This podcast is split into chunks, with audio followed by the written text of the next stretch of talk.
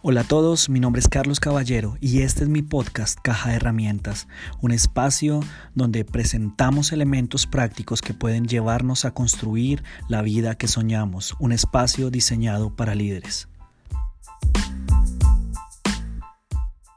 La primera serie o una de las primeras o uno de los temas más bien que más reverencia y temor me causan en el corazón porque en la mayoría de temas que hablamos acá siempre podemos hablar desde la experiencia, desde nuestra propia vida, pero acá hay que remitirnos a la palabra muchísimo. Así que hoy vamos a ver mucha Biblia porque yo no sé mucho de lo que va a pasar más adelante, pero la Biblia sí nos habla acerca de eso. Así que eh, yo quiero que no tome esta serie con miedo. Porque mi deseo no es que usted salga de acá, papito Dios me oye para el infierno. No, no quiero que piense eso. Y dije que no iba a hacer chistes, perdónenme. Lo que quiero es que al terminar estos domingos usted salga con su esperanza más renovada que nunca, sabiendo que lo que era imposible para el hombre acercarse a Dios, hoy es posible gracias a la obra de Jesucristo tenemos esperanza. Ninguno de nosotros, usted se va a dar cuenta, ninguno de nosotros tiene por qué pasar la eternidad lejos de Dios. Hay un lugar en la mesa de Dios esperándonos a todos los que estamos acá, a los que hemos creído en Jesús y sabemos que un día cuando Él decida llamarnos, Él nos va a recibir allá y vamos a celebrar por el resto de nuestras vidas. Así que yo quiero que usted no, no salga de acá con, con temor. ¿Sí va a salir reflexionando? Sí pero no con miedo. Porque la Biblia dice que en el perfecto amor no hay temor, no debe haber miedo. Así que hoy no voy a trabajar con mi Biblia porque tengo muchísimas cosas que mostrarles. Todo va a estar en la pantalla y si usted tiene el lápiz, quiero que hoy sea el lápiz más veloz de la iglesia, que anote para que no se pierda nada. quiero que iniciemos con la siguiente lectura, segunda de Corintios capítulo 5, versículo 1. Dice la palabra del Señor, vamos a leer hasta el versículo 10. Pues sabemos que cuando se desarme esta carpa terrenal en la cual vivimos, es decir, cuando muramos y dejemos este cuerpo terrenal, tendremos una casa en el cielo, un cuerpo eterno hecho por, para nosotros, por Dios mismo, y no por manos humanas. Nos fatigamos en nuestro cuerpo actual. ¿Cuántos de ustedes se han fatigado en su cuerpo, literalmente? y anhelamos ponernos nuestro cuerpo celestial como si fuera ropa nueva, pues nos vestiremos con un cuerpo celestial. No seremos espíritus sin cuerpo. Y aquí va lo primero. Para los que creían en el cielo no vamos a ser como ángeles desnudos tocando un arpa todo el día por la eternidad. Tranquilos que no va a ser así. Vamos a tener cuerpo. Mientras vivimos en este cuerpo terrenal, gemimos y suspiramos. Pero no es que queramos morir y nuestro cuerpo, eh, perdón, y, deshacernos de este cuerpo que nos viste. Más bien queremos ponernos nuestro cuerpo nuevo para que este cuerpo que muere sea consumido por la vida. Cuando estemos en el cielo, este cuerpo enfermo, este cuerpo con defectos va a ser cambiado por un cuerpo perfeccionado. Los calvos van a tener pelo. Los gordos, eh, por obra y gracia del Espíritu Santo, la grasa va a desaparecer, grasa satánica de las empanadas, que el Señor la reprenda. Vamos a estrenar cuerpos. Los que sufrieron a causa del cáncer, de la diabetes, de toda enfermedad, allá van a disfrutar de un cuerpo saludable por el resto de la eternidad. Así que siempre vivimos en plena confianza. Diga, yo estoy confiado. Se le nota, diga yo estoy confiado. Aunque sabemos que mientras vivamos en este cuerpo no estamos en el hogar celestial con el Señor. Versículo 8. Sí, estamos plenamente confiados. Diga otra, yo estoy confiado. Y preferiríamos estar fuera de este cuerpo terrenal porque entonces estaríamos en el hogar celestial con el Señor. Pero como no estamos, como todavía nos quedan muchos años en esta tierra, ¿qué hacemos? ¿Qué hacemos? ¿Cuál es el propósito de estar acá? Mire lo que dice el versículo 9. Así que, ya sea que estemos aquí en este cuerpo o ausentes de nuestro cuerpo, nuestro objetivo es hacer mucho dinero. Así que ya sea que muramos o vivamos, nuestro objetivo es tener más likes en la foto que voy a publicar. Nuestro objetivo es comprar la casa de Barbie de nuestros sueños. No, la Biblia dice que ya sea que estemos aquí o partamos con el Señor, nuestro objetivo es agradarlo a Él. ¿Por qué? Versículo 10, pues todos tendremos que estar delante de Cristo para ser juzgados. Cada uno de nosotros recibirá lo que merezca por lo bueno o lo malo que haya hecho mientras estaba en este cuerpo terrenal. Quiero que pongamos este tiempo en las manos de Dios. Le invito a que incline su rostro un segundito y le pida a Dios que le hable en esta mañana. Señor, yo te doy gracias por tu palabra. Yo sé que este tema no siempre es agradable, pero es necesario, Señor. Es necesario refrescar nuestra perspectiva y entender nuevamente cuál es la razón por la cual estamos en esta tierra. Yo te doy gracias por tu misericordia, porque estoy seguro que para los que hemos creído, para los que ahora somos hijos tuyos, no hay expectativa de muerte, sino expectativa de vida y esperanza delante de nuestras vidas. En el nombre de Jesús, amén. Y a mí quiero que la choque con la persona que tiene a su lado, dígale su vida importa.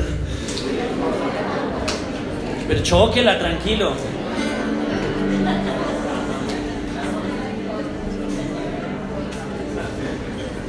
Alguno de ustedes se podría haber preguntado, ¿y por qué Carlos tiene que hablar de esos temas? ¿Por qué esa serie de enseñanzas? Si a la mayoría de nosotros, si somos honestos, a nadie nos gusta hablar de la muerte. A nadie, excepto a los que les gusta hacer todas esas tests en Facebook de cómo voy a morir y cuándo voy a morir. Pero a la gente seria no le gusta hablar de esas cosas. Hay un rechazo acerca del tema de la muerte. Nadie disfruta. Ninguna cena familiar se reúnen y en vez de ver televisión o jugar monopolio, venga, hoy vamos a hablar acerca de cómo nos vamos a morir todos nosotros y cómo nos gustaría. Nadie habla acerca de eso. Pero acá hay algo que yo necesito que usted entienda. Es la primera verdad que usted se tiene que llevar en su corazón. Usted no muere en realidad. Ninguno de nosotros morimos en realidad. Nuestro cuerpo sí muere deja, deja de funcionar, pero luego de que muramos, nuestro yo verdadero comienza a vivir. Y empezamos a darnos cuenta que hay una vida después de la muerte, porque el alma nunca muere. Así que, ¿por qué, ¿por qué hablar de este tema en esta serie? Y aquí viene la idea central que vamos a tratar todos los tres domingos. Porque lo que usted cree sobre la eternidad determina cómo vive hoy. Lo que usted cree acerca de la eternidad determina cómo vive hoy. Y aunque no sé muchas cosas acerca del futuro, lo que sí sé es que usted vivirá en algún lado. Y lo que usted hace hoy tiene repercusiones en su eternidad. Así que la próxima semana y dentro de 15 días vamos a hablar acerca de los dos únicos lugares que la Biblia menciona que existen para después de morir. El infierno y el cielo y el infierno es el próximo domingo, el día de mi cumpleaños. Qué tema tan precioso que vamos a tratar. Ese es mi regalo de cumpleaños para mí mismo. Y también lo dije para que vaya pensando en qué me va a regalar, ¿listo? Le doy ocho días para que piense. Y el cielo. No hay más lugares. Y no lo digo yo porque yo lo haya estudiado, lo digo yo porque la Biblia lo dice, no hay más.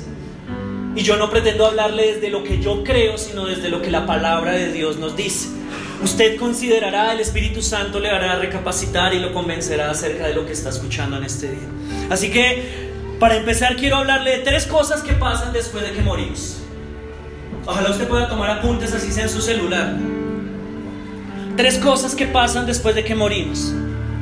Y la primera es la más obvia de todas. Nuestro cuerpo muere.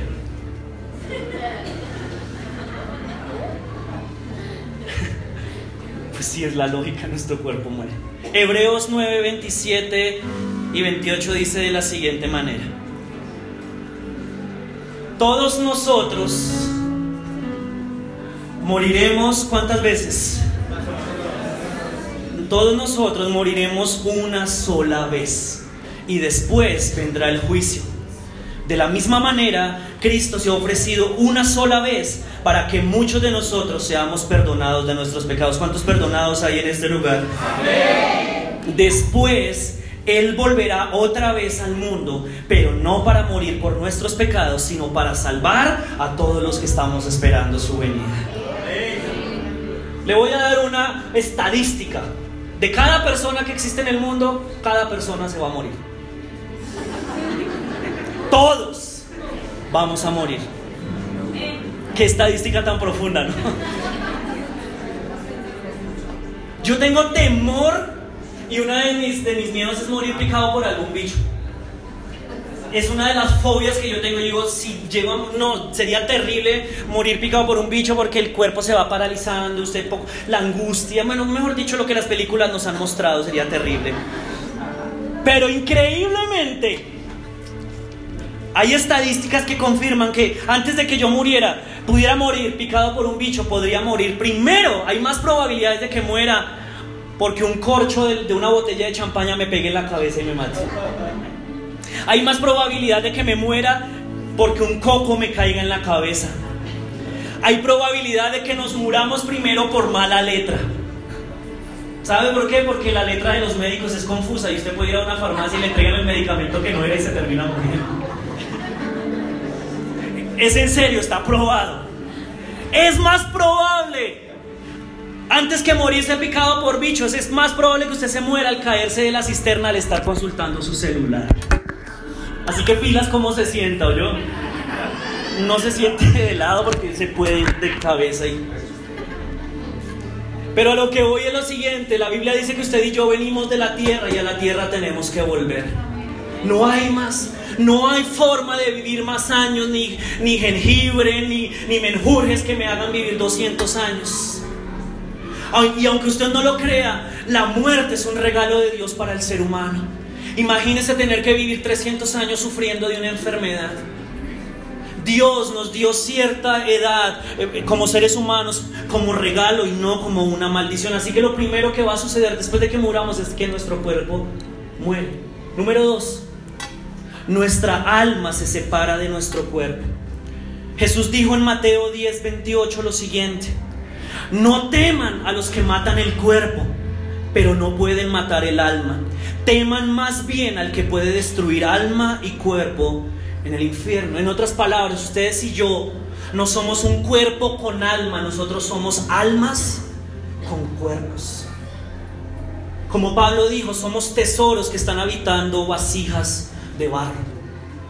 El yo verdadero no es este que está aquí afuera, el yo verdadero es lo que está por dentro. El día de su funeral y el día de mi funeral, cuando usted muera, la gente que se quede acá van a estar comiendo y preguntando dónde pueden pedir más tinto. Otro, otra aromática, otro tintico, sí, por favor, acá sí, esto está muy triste. Mientras usted está muerto, la gente aquí sigue la vida, pero increíblemente, aunque usted no lo crea, se lo digo, mientras los demás van a estar tomando tinto, nosotros vamos a estar más vivos que nunca hemos estado. ¿Se acuerdan cuando Lázaro murió? Y Jesús fue a resucitarlo. Miren lo que dijo. Entonces, en Juan 11:25, Jesús le dijo, yo soy la resurrección y la vida. El que cree en mí vivirá aunque muera. Y todo el que vive y cree en mí no morirá jamás. Y termina con la siguiente pregunta. ¿Crees esto? Lázaro se muere, Marta está triste y la Biblia literalmente, en la versión original, en los textos antiguos dice que el cuerpo de Lázaro apestaba. Olía terrible tanto que cuidamos nuestro cuerpo y en menos de nada ese cuerpo va a estar oliendo. Bueno, algunos de ustedes parece que vivieran muertos, los adolescentes huelen a muerto todos los días. Pero eso es otro tema para otra predicación. Pero increíblemente lo que más cuidamos es lo que más rápido va a comenzar a dañarse. Pero para los que creemos en Jesús, a los que aquellos que le hemos confiado nuestra vida, no porque seamos los mejores, sino porque entendemos que Él es el mejor y el único capaz de llevarnos al cielo. sabemos que aunque nuestro cuerpo muera, nuestra alma vivirá y estará con Él por la eternidad. Pero aquí surge una pregunta, ¿qué pasa con el alma cuando el cuerpo se muere? ¿Para dónde agarra? Inmediatamente. ¿Qué pasa con el alma después de la muerte? Y no, la Biblia no lo especifica con claridad y yo tampoco lo sé. No me sé todas las respuestas. Hay algunas partes en la Biblia, yo le decía a Lady, por ejemplo, Jesús le dijo a uno de los ladrones, de cierto te digo que hoy estarás conmigo en el paraíso. Pero Pablo dice que cuando uno muere, pues entra como en un sueño. Entonces no sé qué va a pasar. No le puedo decir, después de que uno se muera, queda dormido o inmediatamente se levanta y vuela al cielo, no sé. No sé qué va a pasar. Lo único que, que sé es lo que dijo Pablo, que cuando usted y yo muramos, nuestro cuerpo va a ser transformado en un cuerpo glorificado, un cuerpo perfecto. Y Pablo mismo lo mencionó y lo, se los leí. Estar ausente en el cuerpo es estar presente con el Señor. No sé si en el paraíso, no sé si durmiendo, no sé pero inmediatamente morimos, nuestra alma se separa del cuerpo.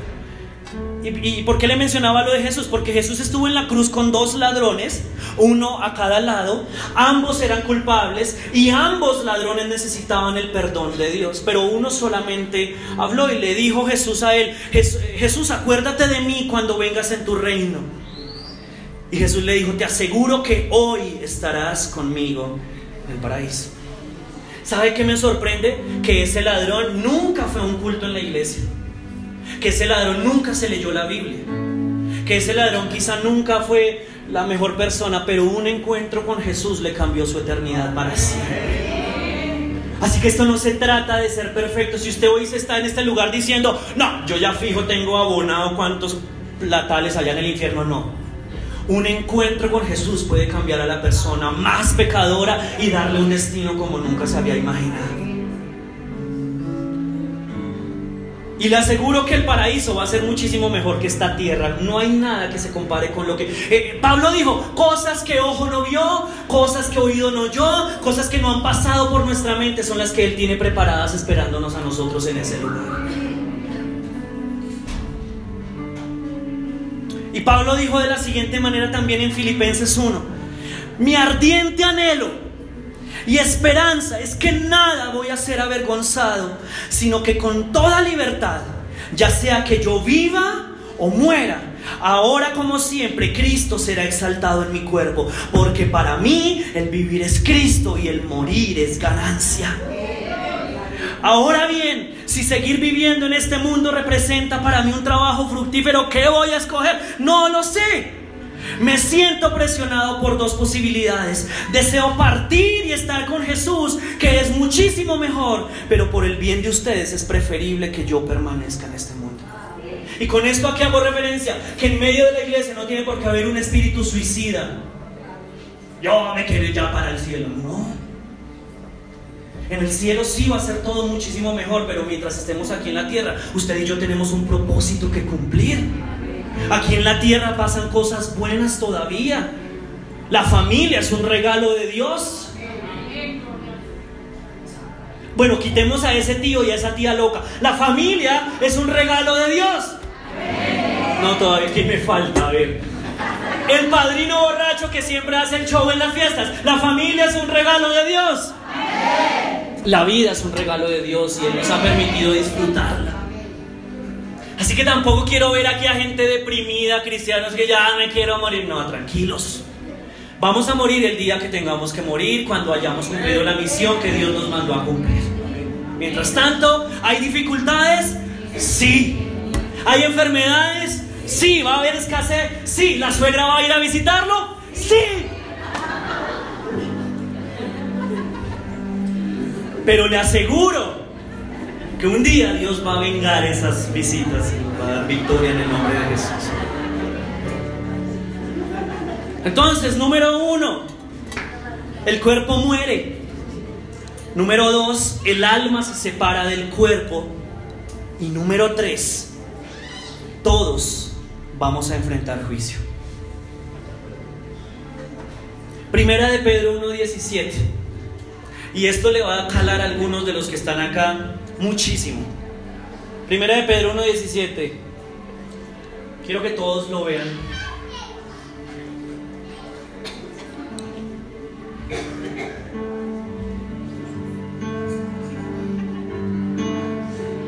Ese silencio lo editamos en la predicación, tranquilos, es para que no quede tan largo.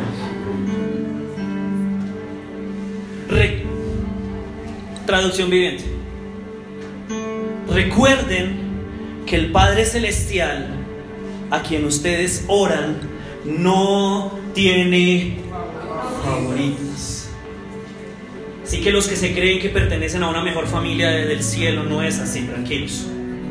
Dios no tiene favoritos. Todos delante de los ojos del Señor somos iguales. Él nos ama a todos por igual. Con plata sin plata. Con trabajo o sin trabajo. Eh, si usted ora 10 horas, lo ama igual que al que ora 5 minutos. Dios no tiene favoritos. Él los juzgará o los recompensará según lo que hagan. Así que tienen que vivir con un reverente temor de Él durante su estadía aquí, porque somos residentes temporales. Ay, no. Aquí es extranjeros en la tierra. Pero bueno, es lo mismo, ¿cierto? No pasa nada. No vamos a vivir aquí para siempre. Y la Biblia habla acerca de dos juicios que usted y yo vamos a enfrentar. Y digo usted y yo, yo voy a enfrentar uno solo, pero digo usted y yo porque quizá que hay personas que todavía no han tomado el paso de confiar sus vidas en Jesús. Y la Biblia habla acerca de dos juicios y de eso vamos a hablar antes de terminar. Número uno es el juicio del gran trono blanco. Así se llama en la Biblia.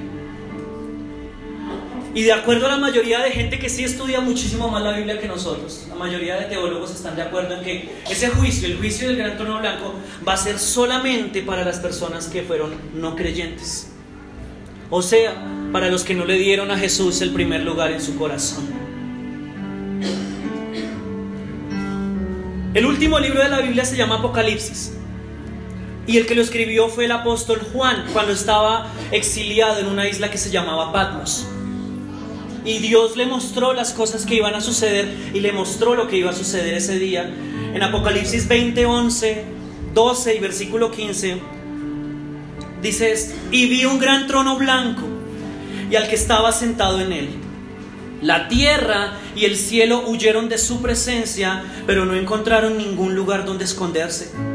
Vi a los muertos, tanto grandes como pequeños, de pie delante del trono de Dios. Los libros fueron abiertos, entre ellos el libro de la vida.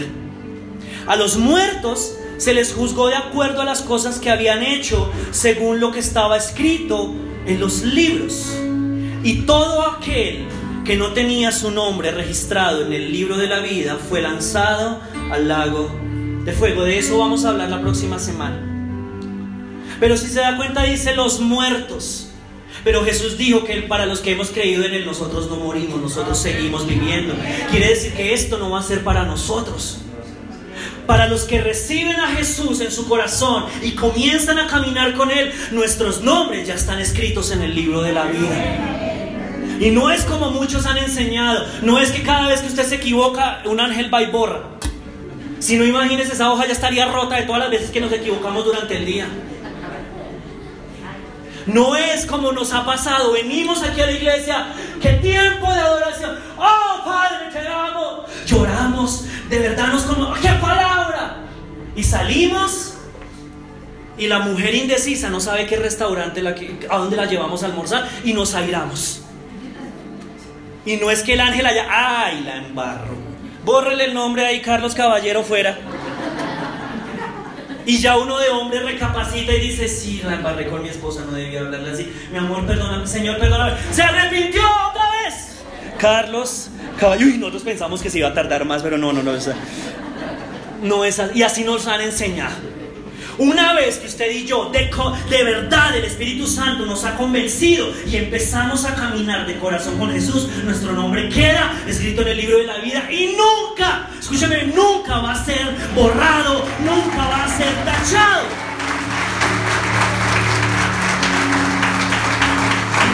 ¿Sabe por qué? Porque el nombre de Omaira, el nombre de Pedro, el nombre de Carlos, no está escrito con tinta que se borra, está escrito con la sangre de Jesús. Y todos los que estamos anotados en ese libro no estamos anotados por obras, estamos anotados por algo que se llama gracia. El regalo de Dios para nosotros. Ninguno, por más que intentara, por más santo que fuera, podría alcanzar la misericordia de Dios. Allá estamos anotados por gracia. Pero los que no conocieron a Jesús, los que nunca decidieron dar ese paso de fe, y aquí hay algo, la Biblia en Apocalipsis dice que la gente que no entró al cielo increíblemente van a cantar que Dios es justo. ¿Eso qué quiere decir? Que nadie cuando tenga que presentarse delante del Padre va a poder decir, Señor, a mí nunca me contaron acerca de ti. Todos vamos a tener la oportunidad. Jesús dijo en Mateo 28, y yo voy a volver el día que este Evangelio haya sido predicado hasta los últimos confines de la tierra. ¿Por qué les decía que esto no es un mensaje de condenación? Porque si estamos vivos hoy, quiere decir que todavía hay esperanza para nosotros. De que nuestro destino eterno sea cambiado y no tengamos que pasar entre lamento y tristeza, sino podamos vivir en una celebración eterna con Él. Pero la Biblia entonces dice que a los que no lo conocieron tienen que ser separados de Él, porque Dios es un Dios santo y justo. Y hay un lugar que no fue destinado para el hombre, que se llama infierno. La otra semana vamos a hablar de eso. Y allá van a pasar el resto de la eternidad. Y hay un, un, texto en Mateo que a mí me, desde que, desde que era niño, siempre que lo escucho a mí me ha sacudido. Y hasta este día me sacude todavía. Y es Mateo 7:21.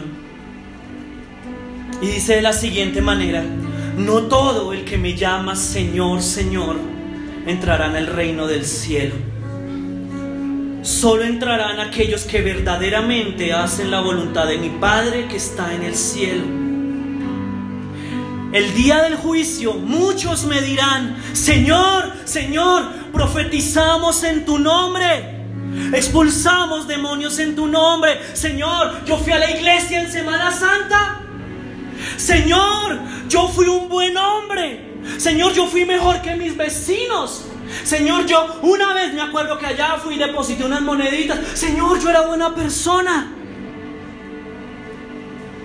E hicimos muchos milagros en tu nombre.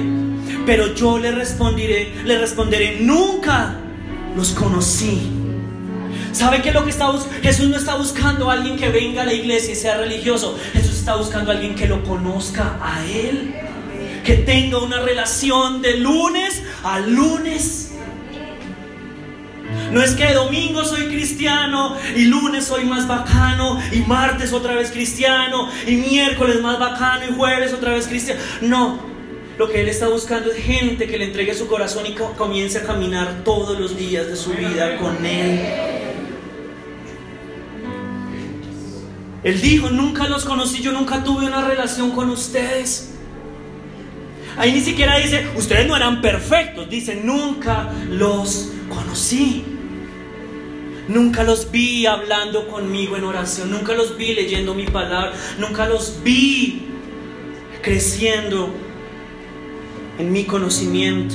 Por eso su nombre no está escrito. Aléjense de mí ustedes que violan las leyes de Dios. ¿Y cuál es el destino que va a venir después del juicio? Una eternidad lejos de Él. Sí, en un lugar que se llama infierno. Pero la Biblia menciona que hay otro juicio. Y ese otro juicio es para nosotros, los que hemos confiado nuestra vida en Él.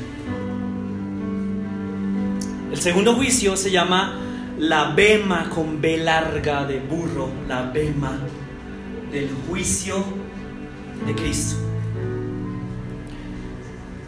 El versículo 10 de segunda de Corintios 5 que leímos al principio decía lo siguiente: Pues todos tendremos que estar delante de Cristo para ser juzgados. Y escuché bien, cada uno de nosotros recibirá lo que merezca por lo bueno o lo malo que haya hecho mientras estaba en este cuerpo terrenal. ¿Qué significa la palabra bema? Porque eso no es una palabra común. La palabra bema es una palabra que viene de del griego y se utilizaba en los Juegos Olímpicos de la Antigüedad. La bema era la silla donde se sentaba el juez de la carrera. Entonces, cuando terminaba la carrera, los participantes llegaban a donde estaba el juez, que estaba sentado en la bema, Y el juez les daba los premios a cada uno de ellos de acuerdo al puesto en que hubieran llegado. ¿Estamos claros hasta ahí? Sí. No es nada confuso. Así se llamaba la silla, la BEM. Entonces, cuando llegaba la persona y, al ganador se le entregaba su premio, pues el, el, juez se levantaba de esa silla, le ponía. Al que llegaba de segundas, le ponía. Al que llegaba de terceras, le ponía. Y así, así, así, así sucesivamente. Pero aquí quiero que entienda algo, escúcheme bien. El juez que estaba sentado no premiaba a los perdedores. El juez premiaba a los ganadores. Quiere decir que el juez premiaba a los que habían terminado la carrera. Y aquí queda algo claro, escúcheme bien. A nosotros que vamos a ir al, juicio de la bema de Jesús, no nos van a juzgar por nuestros pecados, porque nuestros pecados fueron clavados en la cruz del Calvario y nosotros ya no tenemos que pagar nada de eso. Jesús cubrió todos los pecados de nosotros. Cuando nosotros estemos allí en frente a esa silla, frente a Jesús, Él nos va a felicitar porque terminamos la carrera y nos va a entregar las recompensas de acuerdo a lo que nosotros hicimos en esta tierra. Y alguien dirá, pero ¿cómo así? Luego no somos salvos, es por gracia, ¿cómo así que nos van a, pagar por lo que hicimos? Sí, escúcheme bien esto, somos salvos por gracia, pero somos recompensados por las obras que hicimos en esta tierra. ¿Sí me hago entender hasta ahí? Nuestras obras porque yo dejé de tomar, porque yo dejé de bailar, porque yo dejé de insultar, porque yo dejé de decir groserías después de venir a Jesús, porque mis obras son una respuesta natural a la, gratitud que yo tengo con Dios. Entonces yo no vivo, yo no dejo de hacer ciertas cosas porque tengo miedo de que me oye para el infierno. Yo dejé de hacer ciertas cosas como respuesta natural a la bondad tan grande que Dios ha tenido conmigo. Si usted todavía vive pensando, es que yo, no, ay, dije una grosería, papito Dios, perdóname, me quiero ir para el infierno. Ay, dice eso, me quiero... No, no, no, no, se está pensando religiosamente. Yo ya soy salvo por gracia, yo no puedo cambiar eso. No me lo puedo ganar. Él, él me dio ese regalo, yo no puedo hacer nada. Pero mis obras, mis actos sí son un reflejo de la fe que yo digo tener en Él. Entonces, voy a ser salvo por la gracia de Él, pero voy a ser recompensado por las obras que yo hice en esta tierra. ¿Cómo así que no? Por ejemplo, le voy a dar algunos ejemplos. ¿Qué nos va a evaluar? ¿Sobre qué vamos a ser calificados? ¿Cómo tratamos a las personas que estaban a nuestro lado? ¿Qué palabras salieron de nuestra boca?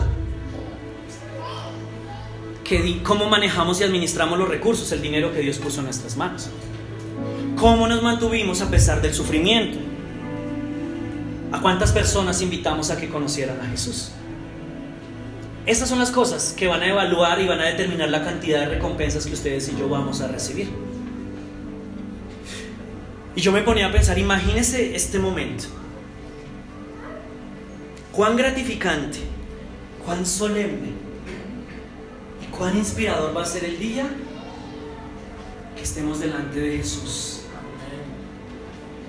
Y la Biblia dice que literalmente nosotros vamos a caer de rodillas y vamos a arrojar nuestras coronas las cosas que hicimos, que logramos.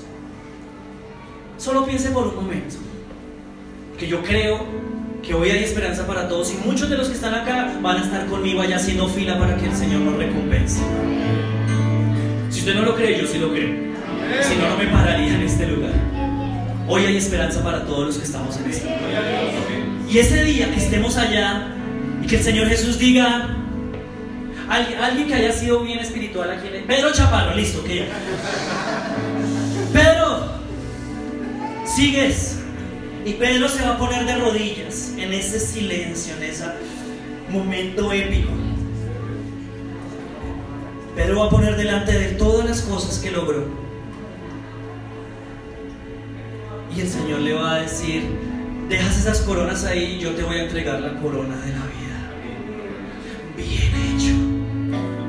Y no sé si nos va a abrazar, no sé si nos va a dar un beso, no sé si nos la va a chocar con nosotros, no sé, no, sí, pues,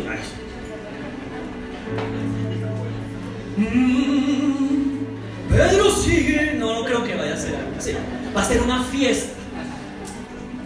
Que, que Jesús mismo nos abrace y nos diga, bien hecho, abuelito y abuelita, permanece hasta el fin, ahora entra y vas a disfrutar de todas las cosas que yo tenía preparadas. te guardaste, fuiste fiel, permaneciste. Usted sabe lo conmovedor que va a ser eso ese día.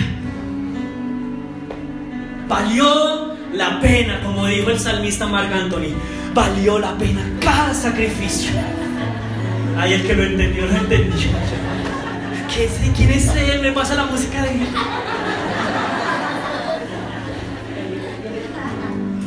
Uh, ese día en que estemos delante de Él y recibamos la corona de Él va a ser algo espectacular.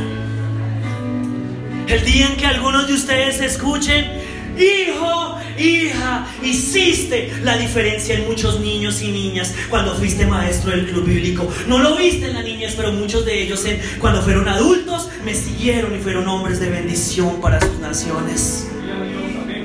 Mamá, papá, lo hiciste bien, oraste y no te cansaste. Fuiste luz en medio de la oscuridad en tu trabajo. No, aunque no tenías en tu bolsillo, siempre fuiste generoso con las personas que estaban a tu lado. No podías ver que la gente aguantara hambre. Aunque nadie miraba tu fidelidad, yo sí la estaba viendo, hijo, hija. Y como dijo Jesús, cuando tuve hambre, me diste de comer. Muchos esperamos ver a Dios en, en, revelaciones espectaculares y que después de que hacemos un acto generoso Él se aparezca. ¿Saben? E, el acto generoso, que e, e, la muestra de que Dios está, es que Él nos va a poner gente con necesidad a nuestro lado y Jesús está en esas personas con necesidad. Jesús está en las personas por las cuales ustedes oran. Jesús está en esos niños que a veces son insoportables, que parecen la piel de Judas pero que son una bendición para la iglesia Gloria. Sigan trayendo los niños. Cuando creemos que nadie mira, Él desde el cielo está mirando. Cuando nadie, cuando creemos que nadie mira el abrazo, o, es que todo mi servicio al Señor fue mirar que nadie se robara las bicicletas, pero es que tarea tan boba para el Señor, eso fue algo importante, porque el hecho de que no le robaran la bicicleta a alguien que vino por primera vez hizo que esa persona conociera a Jesús y su eternidad fuera segura el abrazo que usted dio, la sonrisa que prestó. Y quiere que le diga algo más, algunos de ustedes pueden llegar a tener más coronas que las que yo voy a tener por pararme aquí a predicar. Porque yo estoy seguro que muchos de ustedes oran por nosotros los que ejercemos esta labor. Son intercesores y toda lágrima, toda oración, toda petición, todo lo que usted ha hecho por el Señor, nada va a quedar en vano. Y ese día, en la Bema, Él va a recompensar todo lo que usted ha hecho para la gloria de Él.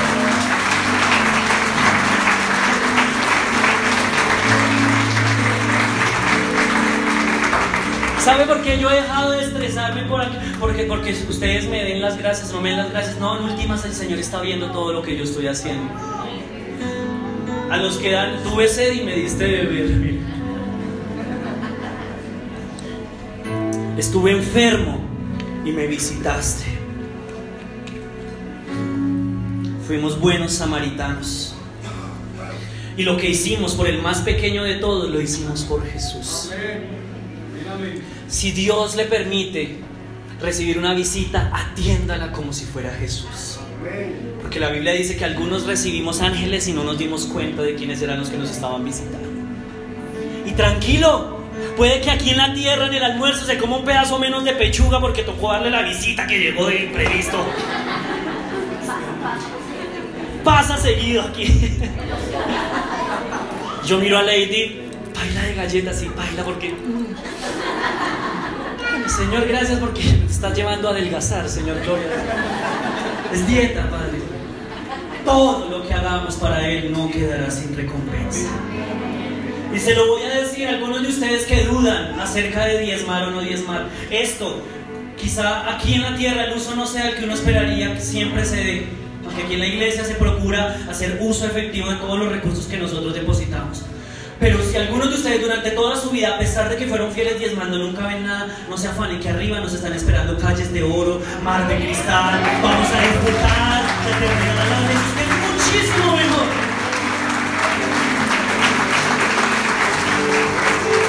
El Señor no se queda con nada, Él va a recompensar todo lo que nosotros hagamos por Él y por su obra. Por eso les decía que no quiero que se desanimen. Yo quiero que usted salga de acá con la esperanza renovada. Vale la pena, como dijo el pastor Marco Fidel Ramírez, vale la pena servir al Señor, vale la pena dar nuestra vida por Él. Y yo le he dicho a Lady, yo, yo sueño, ustedes creen que yo no sueño, ustedes piensan que yo estoy amangualado aquí en la iglesia, no, yo sueño con tener una casa. Y este año estamos trabajando en eso. Y si no es la casa, la mansión pues del presidente, pues yo sigo creyendo en el cerco diplomático. No, mentira.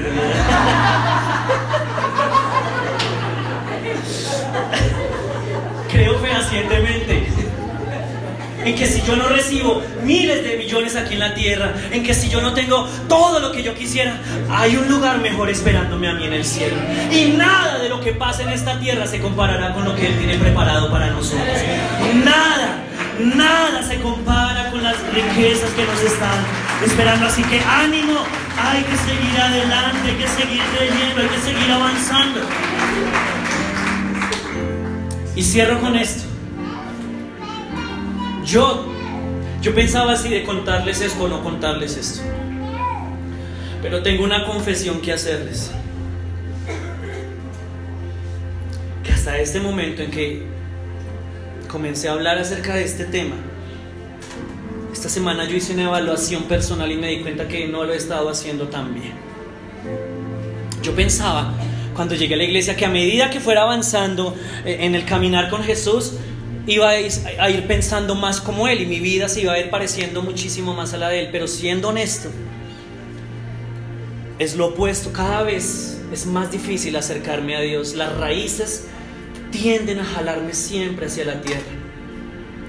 Es muy fácil caer en la comparación, es muy fácil caer en ese sentido de, ¿por qué Dios a mí no me hace esto? Es muy fácil caer en la amargura, es muy fácil caer en la tristeza. Es muy fácil caer en tantas cosas. Y puede que yo los vea agradecidos a muchos de ustedes cuando yo me bajo de este lugar, pero es facilísimo tan pronto bajar acá, entrar en, en una lucha emocional. Por ahí dice un escritor cristiano, cada persona es la única que sabe con qué demonios batalla adentro. Uy, y ustedes no saben, de pronto la lucha mía no es visible, pero Lady que ha estado más cerca sabe lo que, lo que yo he tenido que luchar en mi cabeza con eso. Y me, y me da tristeza reconocerlo. Porque uno esperaría, ¿no? Entre más paso tiempo en la iglesia, pues una escalera más arriba del cielo. Yo casi estoy en el cielo. Pero no es así. Yo hace ocho días les decía, la lucha sigue. Y entonces me doy cuenta que a veces me, veo, es triste, me veo tan aferrado a esta vida y entre la vida es más cómoda, más me aferro a lo que me rodea. Y más se me olvida que mi destino y mi patria no es esta. Yo tengo, yo soy un peregrino, mi tierra está en otro lado. Que aquí en la tierra solamente estamos de paso. Así que me he hecho el compromiso. Y este año lo empezamos con Lady. Este año tiene que ser un año en que nuestra relación con Jesús vaya más profundo. Y yo le invito a que usted lo haga, no por comparación y nada, y lo que hizo Carlos, no, no, no. Y tampoco se lo estoy diciendo para impresionarlo, porque no es así. Pero en mi corazón he sentido esa necesidad de, Señor, este año yo tengo que acercarme más a ti. Y no puede pasar un día sin que yo me alimente de tu palabra, sin que yo hable contigo. 10 minutos, 15, media hora, lo que usted tenga, pero no voy a dejar un día por alto, así como como todos los días, tengo que acercarme todos los días a ti, porque si no me acerco, la tierra, lo que está en este mundo, me va a ir jalando. Así que tomamos la decisión de este año de pasar más tiempo en la palabra, más tiempo en oración. Y con más tiempo no se imagine ocho horas, porque no es así. Más tiempo pueden ser para usted cinco minutos más, diez minutos más. Y con Lady nos hicimos la, la, propuesta, vamos a construir un altar familiar. Y aunque Juan José se duerma en medio de mi devocional, yo oro por él cuando se duerma. Porque yo quiero que nuestra familia sea una familia que no vive de apariencia, sino una familia que ama a Dios de corazón. Todos los días. Así sea un versículo, pero voy a leer. Todos los días voy a pasar tiempo de oración. Y, no lo digo por impresionarlos, porque ya se van a dar cuenta porque porque todos los miércoles yo soy saqué un tiempo para ayunar y en ese tiempo de ayuno yo oro por los jóvenes estoy orando por los muchachos que sirven, estoy orando por mí, por mi familia, por todas las cosas. Y no es un ayuno total, estoy haciendo un ayuno de Daniel, ¿no? Para los que saben, es un ayuno de frutas y verduras, tranquilos. O sea, por eso les digo, no es nada así. Y son tres o cuatro horas que yo me estoy apartando para tener un tiempo con Dios. Y algunos de ustedes están limitándose porque es que yo no tengo esto, yo no tengo este tiempo, si yo tuviera tiempo, no. Uno le encuentra tiempo a lo que verdaderamente a uno le parece importante. Ustedes este año quieren ver su crecimiento espiritual, quieren ver que su familia crezca y avance, es necesario ir más profundo en nuestra relación con Dios. Porque a medida que vayamos en la relación con Dios, las raíces del Espíritu Santo cortarán las raíces de aquello que no merece toda nuestra atención. Y entonces nuestras vidas comenzarán a ser guiadas por el Espíritu Santo.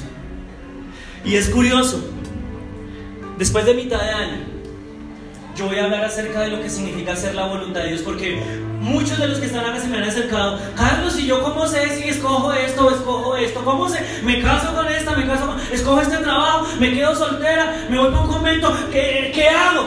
¿Compro esta casa en este barrio? ¿La compro en... ¿Tengo dos hijos o tres hijos? ¿Qué es bíblico? Y veo muchos confundidos acerca de lo que es la voluntad de Dios. Así que lo invito de aquí a, después de vacaciones de mitad de año vamos a hablar acerca de eso. Sí, porque ya tengo planeado el resto, entonces hermanos, no puedo saltarme eso. Pero cuando uno comienza a caminar y a profundizar en su relación con Dios, el Espíritu Santo, increíblemente lo que usted llama conciencia, nos comienza a hablar y nos comienza a decir, por ahí no, por ahí sí. Y usted ha dicho, ay, no, son ideas mías, cuando el Espíritu Santo le ha dicho, llame y pida perdón. Ay, no, que lo quieras que me dan a mí, no es el Espíritu Santo. Cuando usted está, ha estado sentado en esa silla y dicen, vamos a recoger los diezmos y y algo le dice, vaya siempre. No, no, no, no, no, no, no, porque me quedo sin el almuerzo, Señor, tú no vas a permitir eso. Y a medida que uno va avanzando, Dios le va hablando más y Él va encaminando los pasos. Entonces ya uno no vive preocupado acerca de si es este o no es este trabajo. Donde quiera que yo vaya es porque Dios me quiere llevar a ese lugar. Entonces ya no vivo afanado por ese tipo de, será esto, será esto, voy a ayunar 14 días para ver si es esto. No. A medida que uno va creciendo en su relación con Dios, va profundizando, las raíces se van haciendo más y más grandes. Y terminó de la misma manera en que empecé. Pablo dijo, así que ya sea que estemos aquí en este cuerpo o ausentes de este cuerpo, nuestro objetivo es agradarlo a Él. Porque lo que usted cree sobre la eternidad determina cómo vive hoy. Colóquese de pie, por favor, en esta mañana.